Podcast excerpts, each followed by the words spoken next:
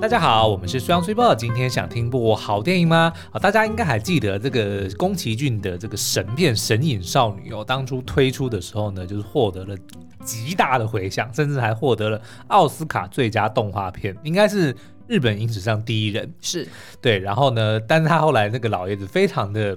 老爷子，你说宫崎骏吗？帅气，他还不出席 这个奥斯卡的颁奖典礼哦。嗯，那但是呢，这个影片它除了就是老少咸宜之外呢，然后也非常的富有深意哦。嗯、重最重要的是呢，它有很多。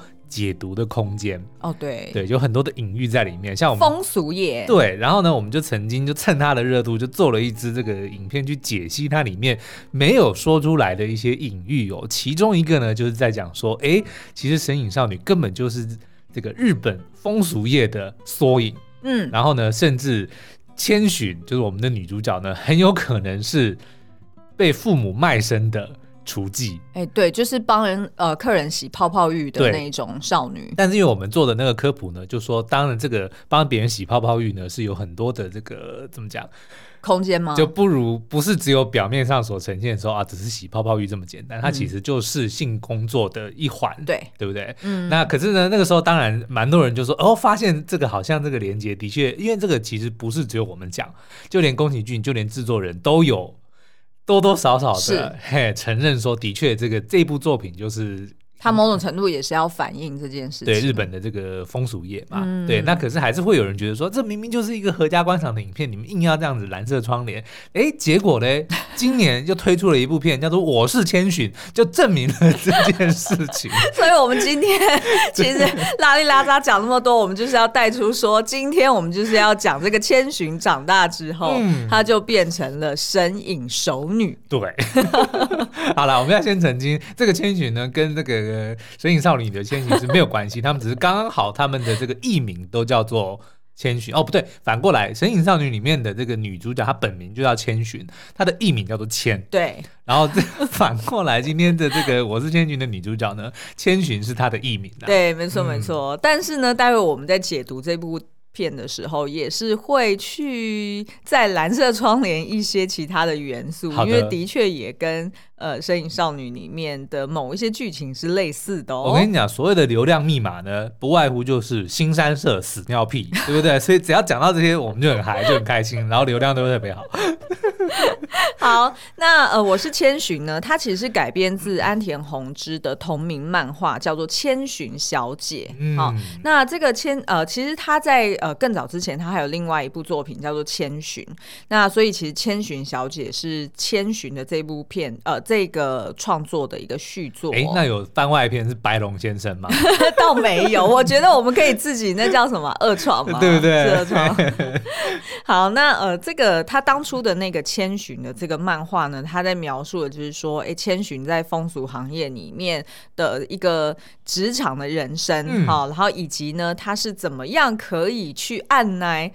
呃，各式各样的客人，哦、然后都可以就是非常的镇定，然后用那种四两拨千斤的方式去照顾这些客人。我跟你讲，虽然没有办法证实这两个作品有关系，但是我跟你我打包票说，当初这个作者他一定看过《神隐少女》吧？好了好了，我不知道，我无法验证。但是呢，在呃千寻的下一部，也就是《千寻小姐》，就是呃今天我们要介绍 Netflix 的这部电影，它所改编的这个漫画哦，嗯《千寻小姐》。呢，则是接续了千寻，然后去描述说，那千寻在这个风俗业打滚之后，他总是有一天要要退休的嘛。对。那他退休之后，就是去到了便当店里面打工哦，然后并且呢，哎，跟也是同样各式各样的不同的客人，只是客人可能。呃，不再是买春哦，他是要买便当，买便当，而且他还会对吃太多的客人说：“不要吃太多，会变成猪，会被杀掉哦。”然后学老板打他爸巴掌，啪啪啪，不准吃。好，那呃，这个女主角是由垫底辣妹的有村架纯所饰演饰演的哦。嗯、那呃。垫底辣妹，我们之前有过一集 podcast 有介绍过，对，那所以也欢迎大家可以去找来听听看。那所以呢，这个我是千寻，他的故事就如同刚刚所说的，就是跟漫画一样，他其实就是在描述说，哎，他来到一个海边小镇的便当店里面工作。嗯、那在呃这部片里面，他就是认识了各式各样不同的人，哦，然后跟他们的一些互动。那主要呢，我觉得整部片你会。嗯，如果你抱着一种就是要有什么爆点，嗯、或者是要有一个什么任务解锁的那种期待，对你会有点失望。不会啊，它里面还是有床戏啊。但那床戏就呃哦好啦，也是啦。但嗯好，但是呢，我觉得这整部片那两个多小时哦，嗯、其实它的那个调性是比较平淡一点。应该这么说，如果你没有没有人提醒你的话，你还以为说，诶。是枝裕和什么时候拍的？没错，没错。然后只是觉得说，哎、欸，好像吃饭吃饭的场景没有那么多。对。但是其实就是你会觉得说，哎、欸，他整部片的呃，不管是色调啊、节奏啊，然后有有吃的元素啊，然后有没有血缘的家人啊？哎，对对对，没错没错，差不多就是这样子。但是呢，我觉得他的主轴其实是在讲一个人的孤独。以及心灵自由这件事情，嗯、好的，好，可是他讲的非常隐晦，就是其实是嗯，延续那种日本这类型电影，嗯，比较小品的这样子的电影，去讲述这个议题。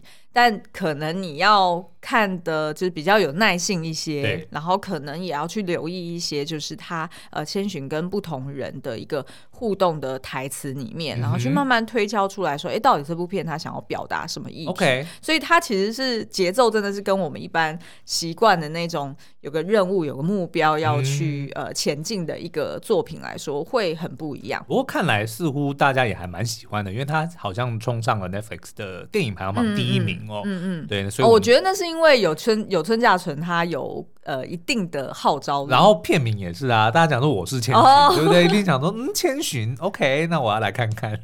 而且在那个 Netflix 的两三行的那个就是剧情简介里面，马上就有写说一个性工作者他怎么样，对不对？他就是掌握了流量密码，对不对？性工作者卖便当，对不对？对对对，没错。好，那我们今天呢会从。呃，三个算是呃，千寻他跟三种不同的人的互动，嗯，然后来理解说，哎，到底这部片他讲的这种所谓个人的心灵自由或者是孤独这件事情，到底是什么意思？好哦，好，那我们就先休息一下，待会回来。好，第一个部分呢，我们先来描述一下，就是在剧情里面，其实呃，揭露这个千寻他的背景，并没有揭露很多，嗯、他是用一些就是千寻跟他家人在电话上面的互动，然后以及他部分的回忆，大概可以推敲出来说、嗯、啊，他童年大概是跟家人关系如何、哦。那基本上呢，就是一个字，疏远啊，疏远是两个字。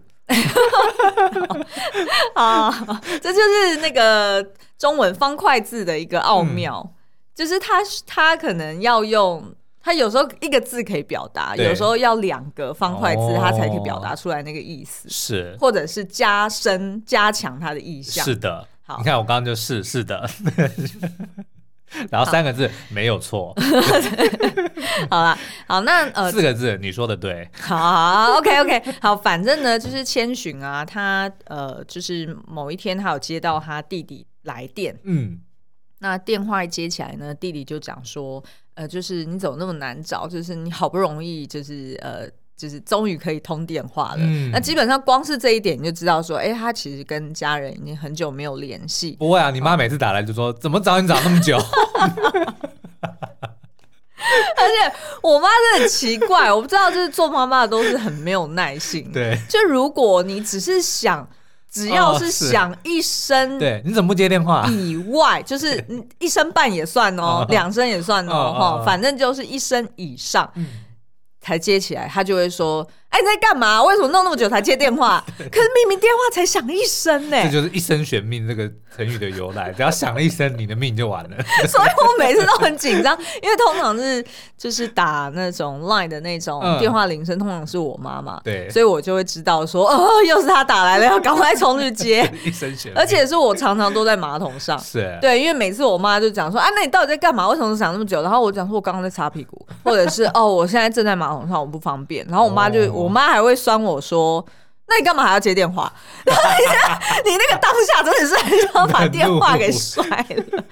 好了好了，反正呢，拉回来就是千寻啊，嗯、他跟他弟弟就是看起来就是很疏远。然后他弟弟呢，一拨电话来，其实就是要报一个消息，嗯，也就是呢，千寻的妈妈过世了。哦。但是呢，他妈妈过世，千寻也没有意思要回家，然后他弟弟也是，就是好像没有到很震惊，嗯，反正就是讲说，哦，好吧，那我只是告诉你一声，对我日日后就是有时间或者是你有空，我们再来通电话好了。嗯，所以其实呢，看来就是他弟弟也非常习惯说，哎，千寻这个姐姐。就是跟家里的关系是很疏远的。是。那至于他有几个兄弟姐妹，我们就不知道。但是至少第一点就是说，呃，千寻连妈妈过世，他都没有要回家，嗯、所以真的是那个情感是很疏远。那另外一个呢，就是从他曾经回想说，呃，他小时候某一次自己一个人在呃，好像是在那种神社神社的阶梯上面吃饭团，嗯，然后那个饭团呢也是自己做的哦。所以它里面也没有包什么东西，就是很像我们平常，就是我们看日本便利商店卖的那种。哦白饭加一片海苔，哎，对，或者是加一个酸梅，类似像这样，所以比那个白龙送给千寻的还不如，对不对？为什么？它里面白龙送给千寻的包的还好好的，还好几个，对对？对对，因为千寻是小时候，大概看起来就是可能才六七岁吧，对，然后所以他那时候包的饭团他也不是太会弄，然后就自己一个人在外面吃饭团，而且已经是晚上了，对，那那时候呢，就镜头就带到说，哎，就在他的对面有坐着另外一个。呃，算是比较年轻的小姐，嗯，那那个小姐打扮的就比较花枝招展，然后浓妆艳抹的，所以看起来的确她可能就是也是，哎、欸，不是可能是她确定就是在酒酒店里面上班，嗯、然后那个小姐呢就直接就是问千寻讲说，你那什么东西，然后哎、欸、千寻居然也还愿意分享她吃，然后两个人就并坐在这个神社前面。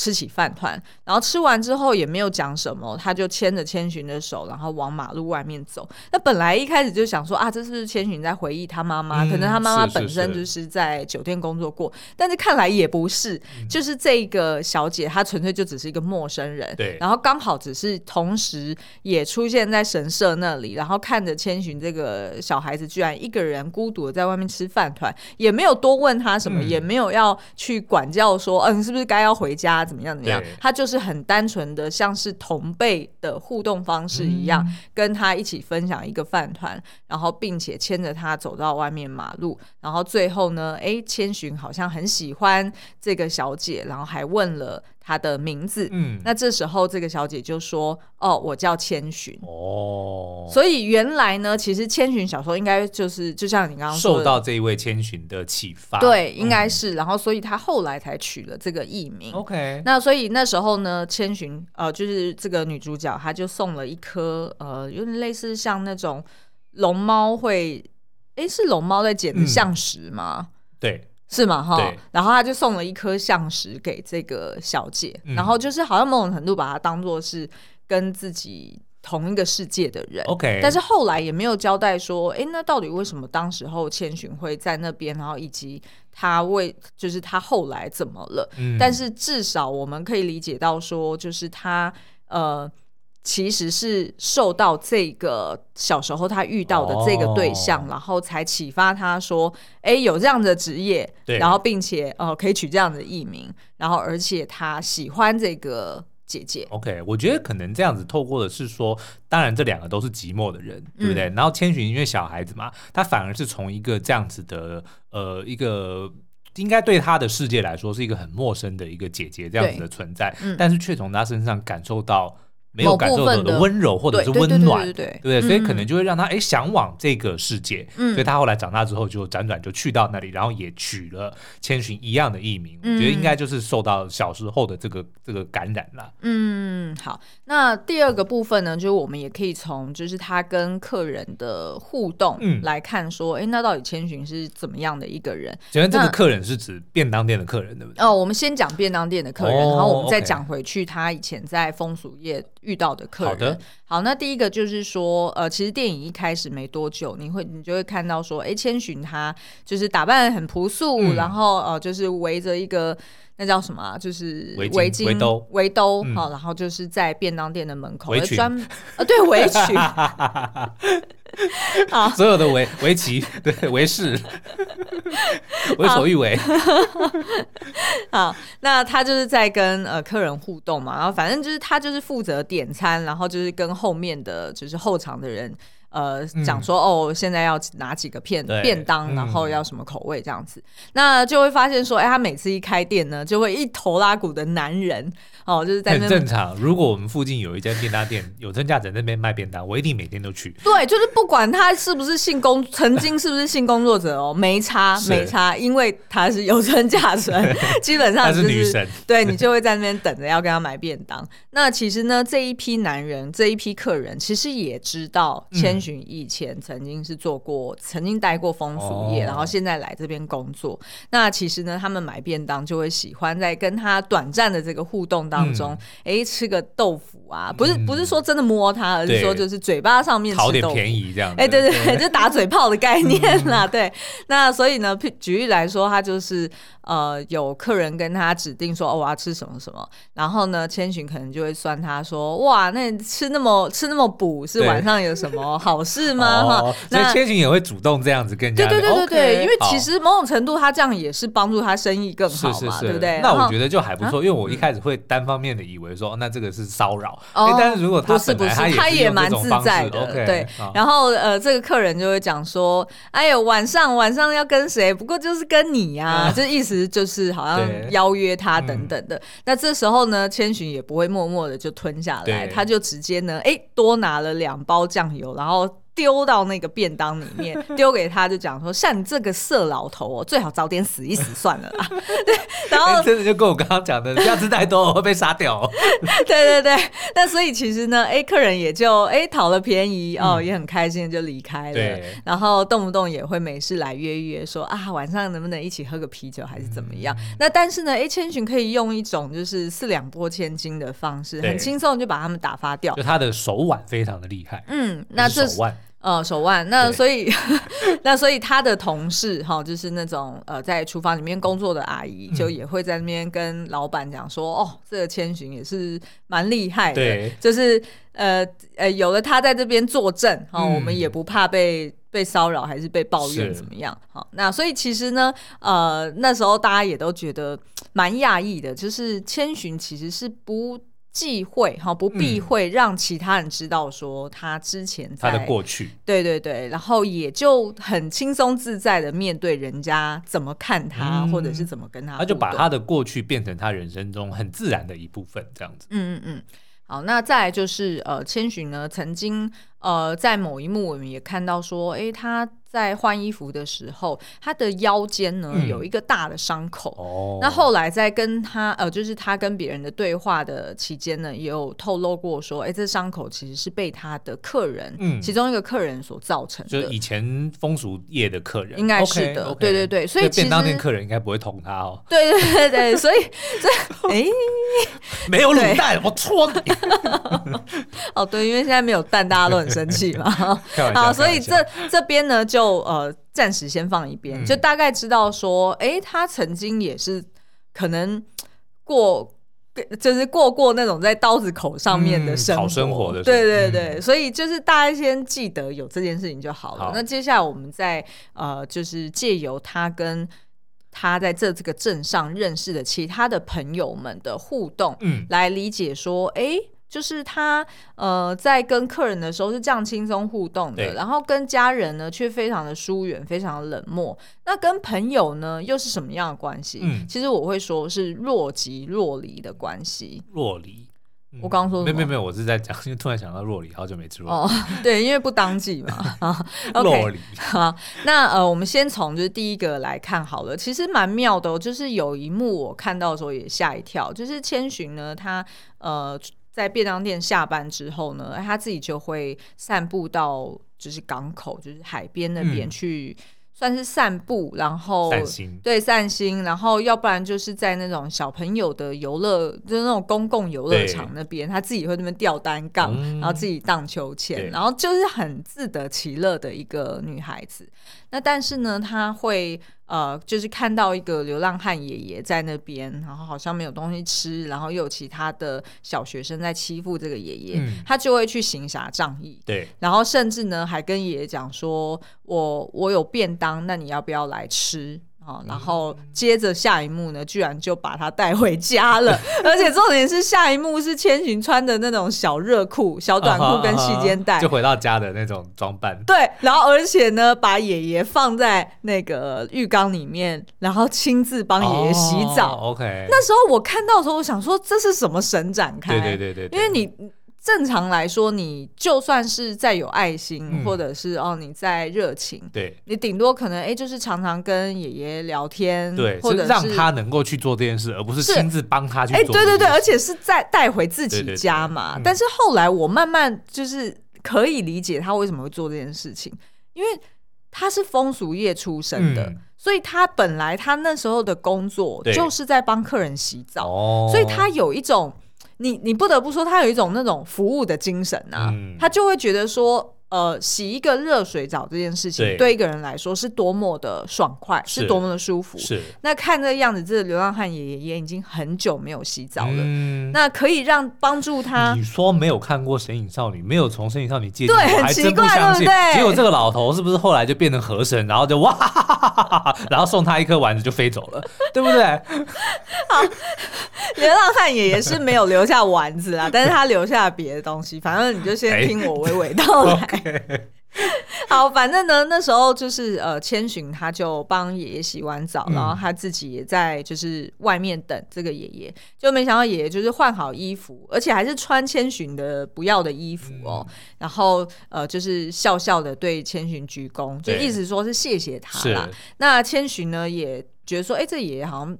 不管他是不能说话还是不想说话，嗯、他就是好像是心事重重的，但是呢，却对于呃千寻的陪伴是很感恩的。对，那那时候千寻还一度想要留他下来，但是爷爷不愿意，就带着他的呃给西就离开了。嗯、那千寻还就是很。就是接下来他就是还是呃很惦记着这个爷爷，然后所以每天呢都还是会准备便当，哦、然后没事就要去找爷爷。是呃有时候他可能在这里，有时候在那里，反正他就是会陪伴他。甚至有一度呢，为什么说就是爷爷留下了部分的东西给他？就是呢呃爷爷还有某一次他去到一个废弃大楼里面，嗯、然后废弃大楼里面就是也有一些沙发啊、桌椅啊，然后千寻就会在那边陪他聊天。对，那后来呢？呃，千寻才发现说，哎、欸，爷爷就是可能是摔跤，然后就死在某一个小巷弄里面。嗯哦、那可是呢，那那一幕我也很震撼，就是千寻那个当下是非常难过的。对，可是呢，他居然不是去报警，嗯，他居然就是。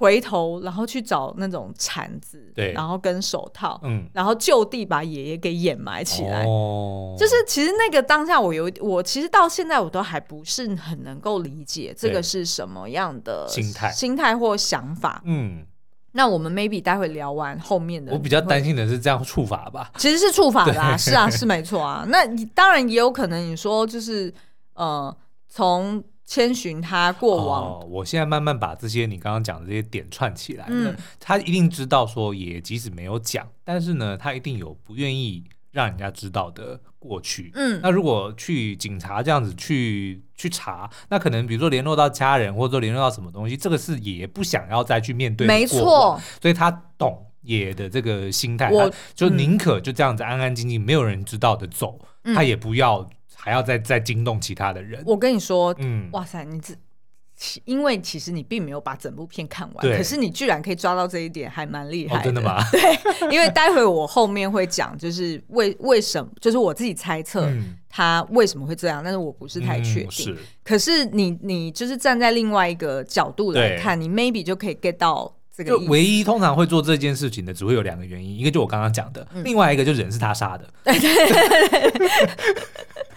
那如果不是人，是不是他杀的？那应该就是另外一个原因。好好，那再来呢？就是我们在电影一开始也会看到说，哎，千寻他每次在那边。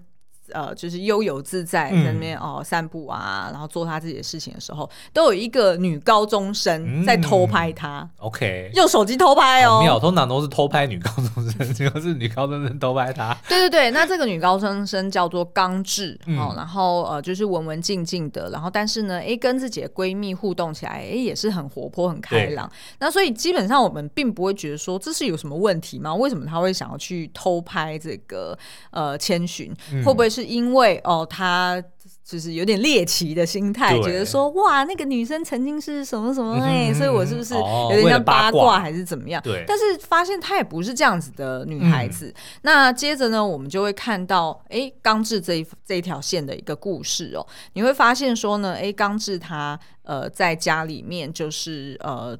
非常正常，就是有一个妹妹，然后爸爸妈妈，然后家境看起来还不错，好、嗯哦，就是大家都会坐在餐桌上一起吃饭。然后呢，因为他妈妈好像也是营养师的呃出出身背景，对，所以他们家煮的料理呢，哇，是非常的美味，然后非常的多元，嗯、看起来就是很有营养。是那。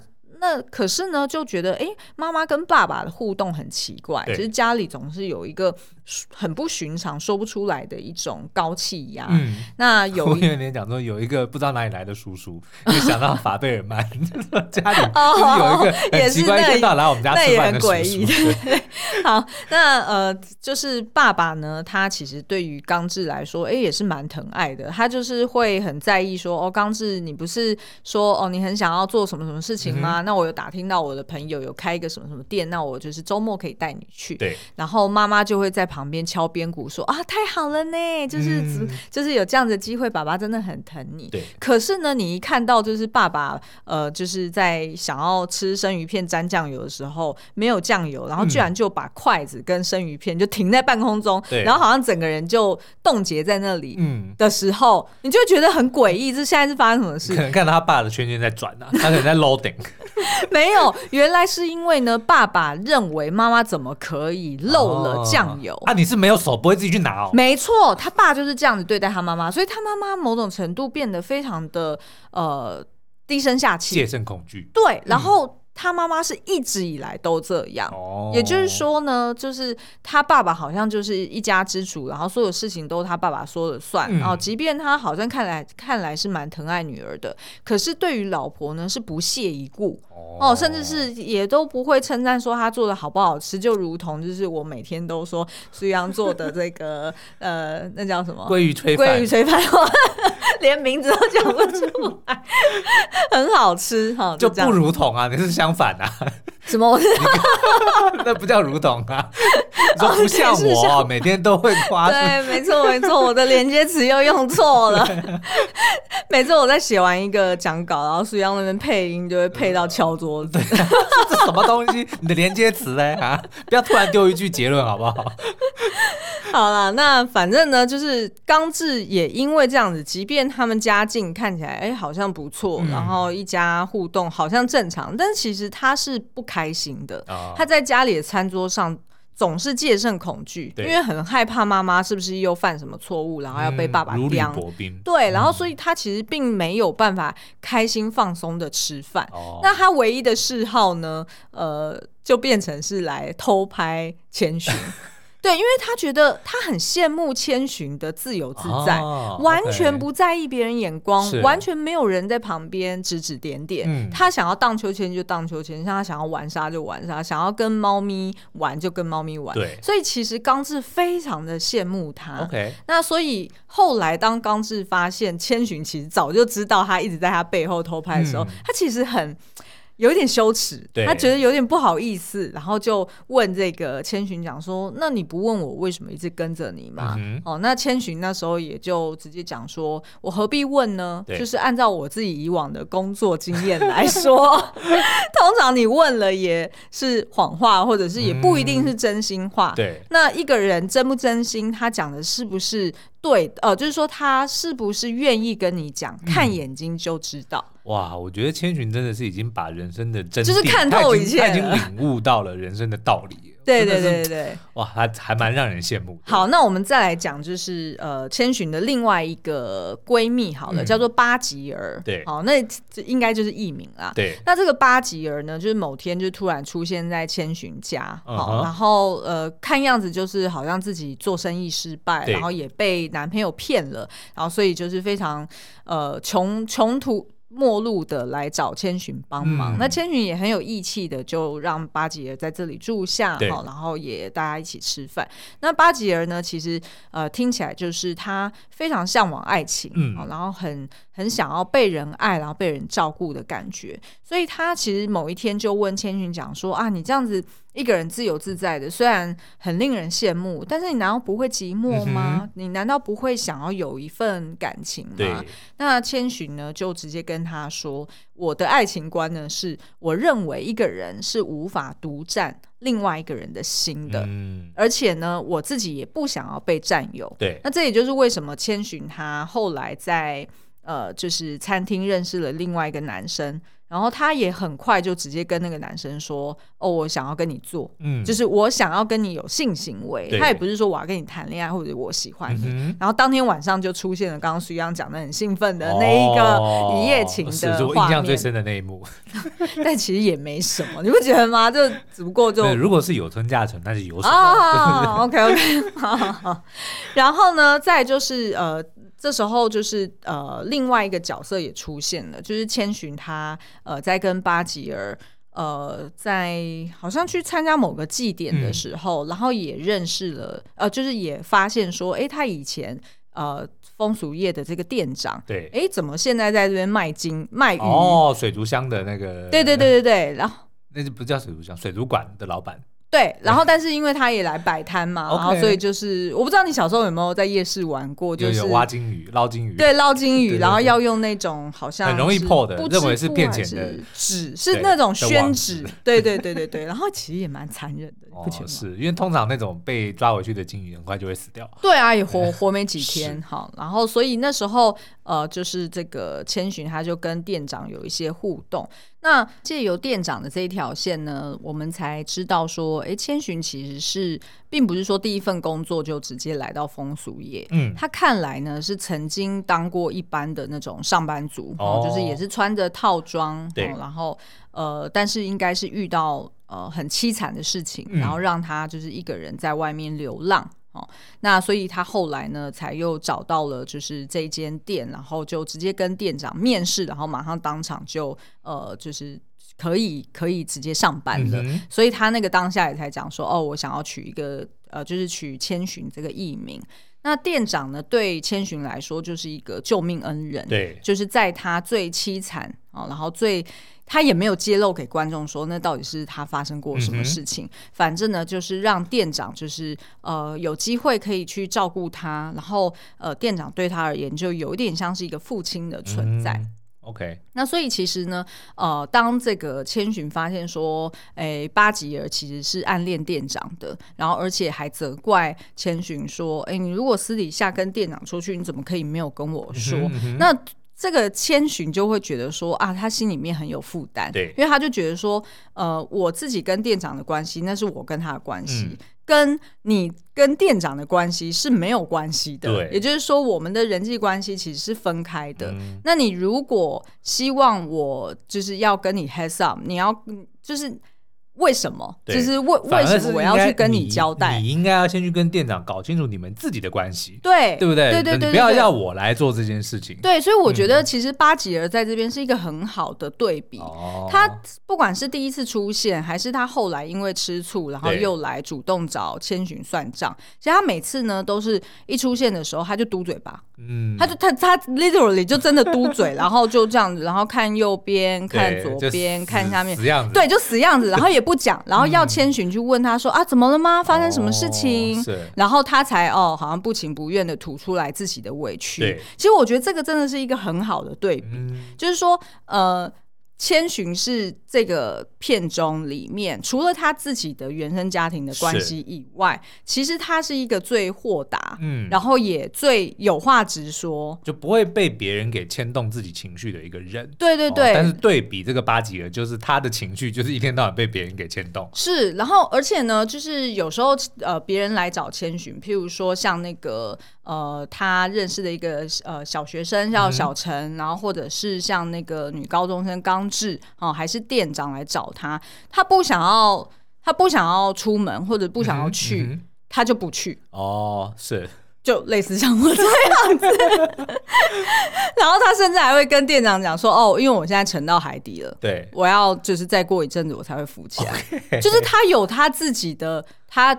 懂他自己的情绪的起伏，嗯、是，或者是他知他清楚知道说他自己下一步想要做什么。哦、那但是后来呃也会看到说，其实他也跟着店长去呃为他妈妈做祭拜，嗯，所以其实他也是挂念他妈妈的，对，只是用他自己的方式来表达而已。对，没错没错。那最后呢，一个要讲的其实就是最后千寻，那他到底是？就这这整部片，嗯、最后千寻到底要怎么样？因为看起来好像有一点像是一个那叫什么细数他跟不同人的关系。那到底就是他最后是怎么样了呢？有没有什么、嗯、就是有没有什么转变？有没有有没有进展？对，那其实呢有一个有一个比较大的进展，就是一个他跟多惠阿姨的故事。嗯、那那那个多惠阿姨其实就是。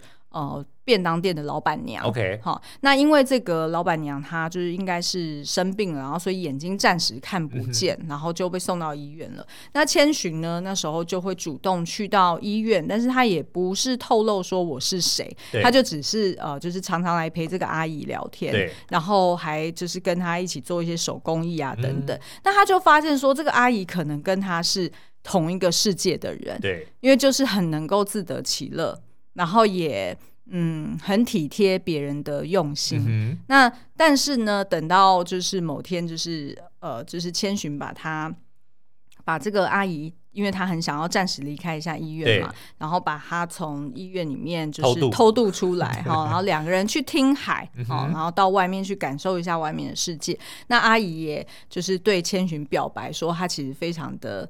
感恩哈、嗯，然后他也知道千寻的真实身份，然后那时候呢，就给千寻一个大大的拥抱。对，那可是那时候我觉得千寻的反应有点怪怪，他很不自在。哦，他觉得他觉得好像阿姨又靠他太近，是那个靠太近是有一点类似像，不是只是身体哦，嗯、是连心灵的。就是他也是不想要这么被人家理解的。对对对对对，哦、然后然后我，我觉得他应该不是不想，而是他没有意料到会被人给理解。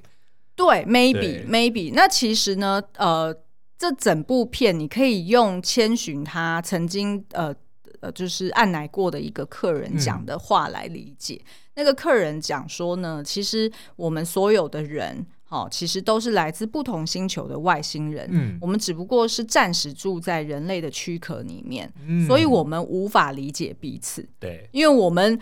住在这个躯壳里面，其实我们自己都有点不太知道，说我要我要怎么生活，我才可以像个人。嗯、是，我要怎么才可以融入这个世界，然后不会被人家看穿，说其实我是一个外星人。好存在主义哦。对，然后所以呢，呃，就是我们大家都其实是讲的不同的外星语，嗯、可是我又要假装我是人，然后所以我要用一个共通的语言去跟其他的。假的人类去沟通，嗯，然后所以才会好像每个人都在寻寻觅觅的去试图找一个跟自己来自同一个星球的人，是是是是，比如说都是来自火星或者来自对，但是又会不由自主的受到别人的，就别人怎么看待自己，然后又会被影响到。对对对，哦，那所以其实那个呃，就是那个阿姨，其实她在拥抱了千寻之后，某种程度她其实也发现说千寻。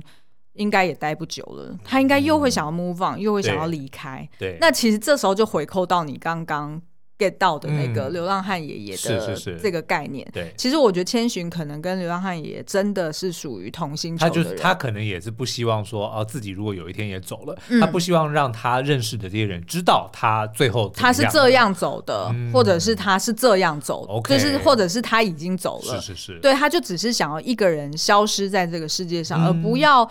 不管是不要留恋，或者是不要带给别人麻烦，对对对对对带走一片云彩。我感觉是他是要探讨说，是有这样的人，嗯、他是很享受自己的孤独，对，然后他也不想要，他也想要自己有一个界限。哦，就即便是。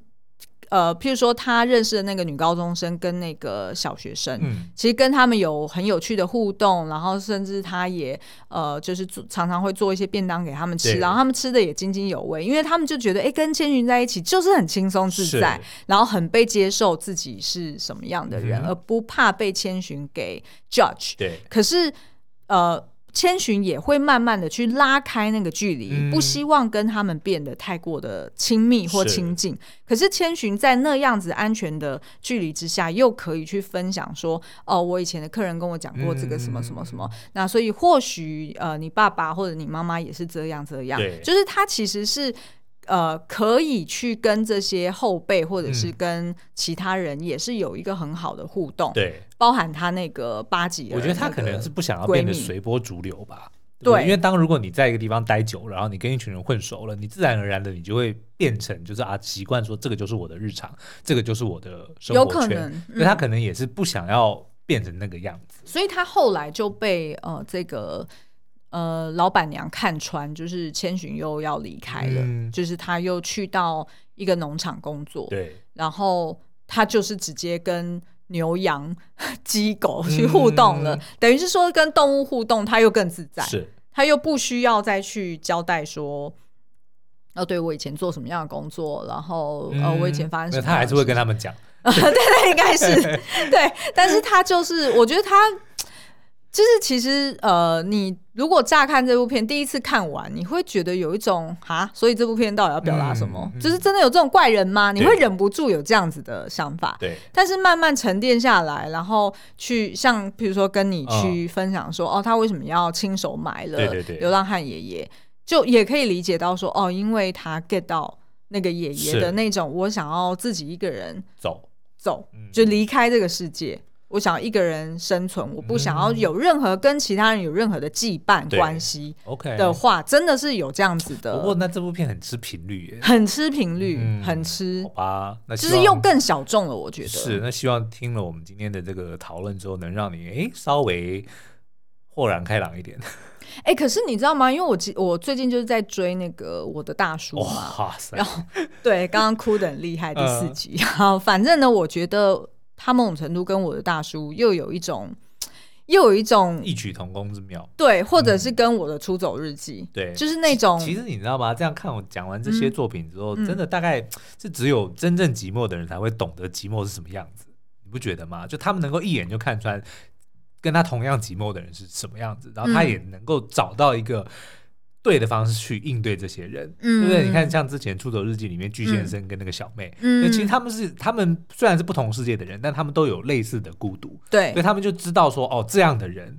跟我一样，那我要用什么样的方式去互动？嗯，就在旁人的眼里看来会很受不了，你知道吗？嗯、对，但是可是对他们来说，这个却是最舒服的一个方式。其实就是呃，我的大叔里面也是这样子啊，对，对，对啊，嗯、就是那个男主角东勋是直接讲说，我真希望我从未出生在这世界上的那一种孤独感，对，到了极致。是小妹说，我希望世界末日所有人都死光光，对对 对，就是。